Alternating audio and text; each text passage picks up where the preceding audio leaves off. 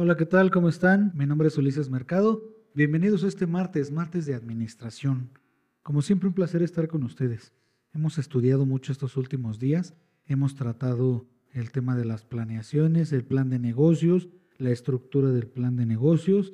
El podcast pasado les, les hablé sobre les hablé sobre la planeación empresarial, esto ha sido un poco llamativo, la, gente se ha puesto mucho en contacto con nosotros. Ya después de hablarles de la planeación empresarial, les voy a dar un tema que es muy importante en el contexto de lo que es la organización. Vamos a entrar en lo que es el tema de la organización y hoy les voy a hablar de las cinco fuerzas de Porter. Esto es una herramienta imprescindible para la planeación dentro de cualquier negocio. El análisis de las cinco fuerzas de Porter es un modelo estratégico elaborado por el ingeniero y profesor Michael Eugene Porter de la Escuela de Negocios de Harvard en el año de 1979. Establece un marco para analizar en el nivel de competencia dentro de una industria para desarrollar una estrategia de negocio. O sea, nos está hablando de que una vez que nosotros ya tenemos nuestra industria, tenemos que analizar el nivel de competencia que tenemos para poder nosotros sobresalir dentro del mercado. Se refiere a estas fuerzas como el microentorno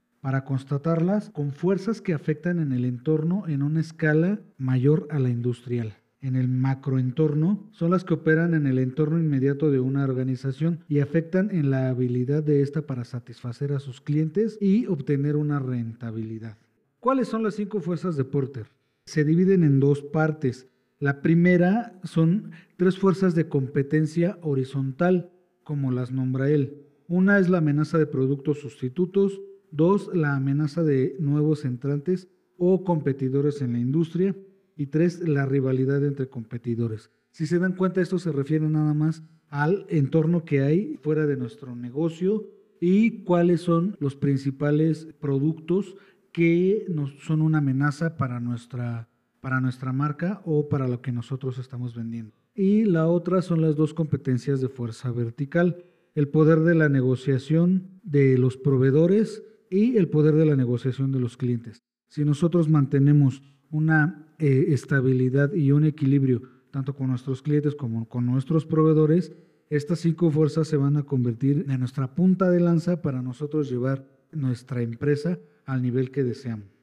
Las cinco fuerzas de Porter eh, nos hablan del poder de la negociación, de los compradores o de los clientes, esa es la uno, donde nos comenta que si los clientes son pocos o están muy bien organizados, podrían ponerse de acuerdo en cuanto a los precios que están dispuestos a pagar y sería una amenaza para la empresa, ya que estos adquirirán la posibilidad de plantearse un precio que les parezca oportuno, pero que generalmente será menor al que la empresa está dispuesta a aceptar. Eso por decirles algunas cosas, ¿no? Pero bueno, esa es la fuerza 1, es el poder de la negociación de los compradores o los clientes. Ya les expliqué cuál es el problema. Ahora vamos con la fuerza número 2, que es el poder de la negociación de los proveedores o vendedores.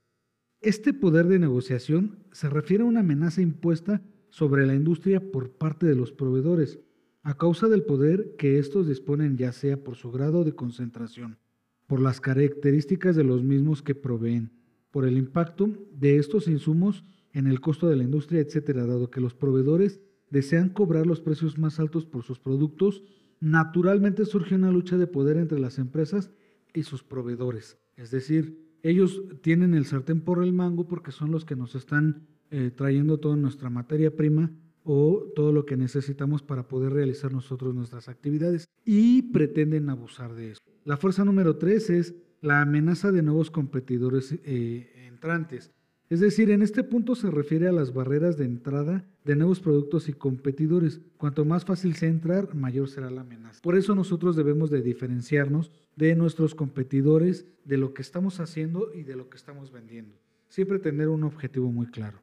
Ya se los había platicado, eso es un tema muy importante que debemos de tratar de manera personal, acérquense con nosotros o júntense con personas que ustedes consideren que están capacitados para que les apoyen con este tema. La, fortaleza número cuatro es la amenaza de productos sustitutos. Hay un viejo dicho que nadie es insustituible. Si la competencia depende de la medida en que los productos de la industria sean reemplazados por otros productos de la industria. Si nosotros creemos que somos imprescindibles o que somos insustituibles, estamos muy, muy equivocados.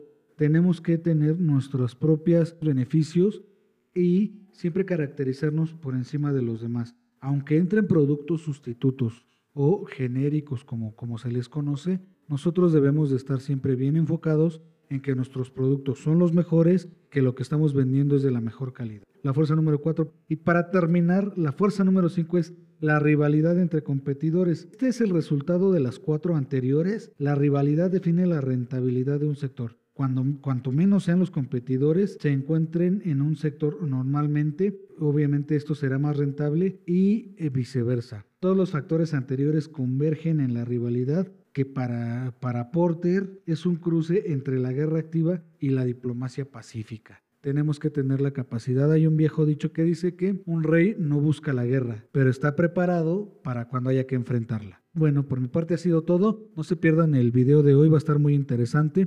Les voy a explicar más a detalle las cinco fuerzas de Porter. Un placer estar con ustedes. Hasta la próxima.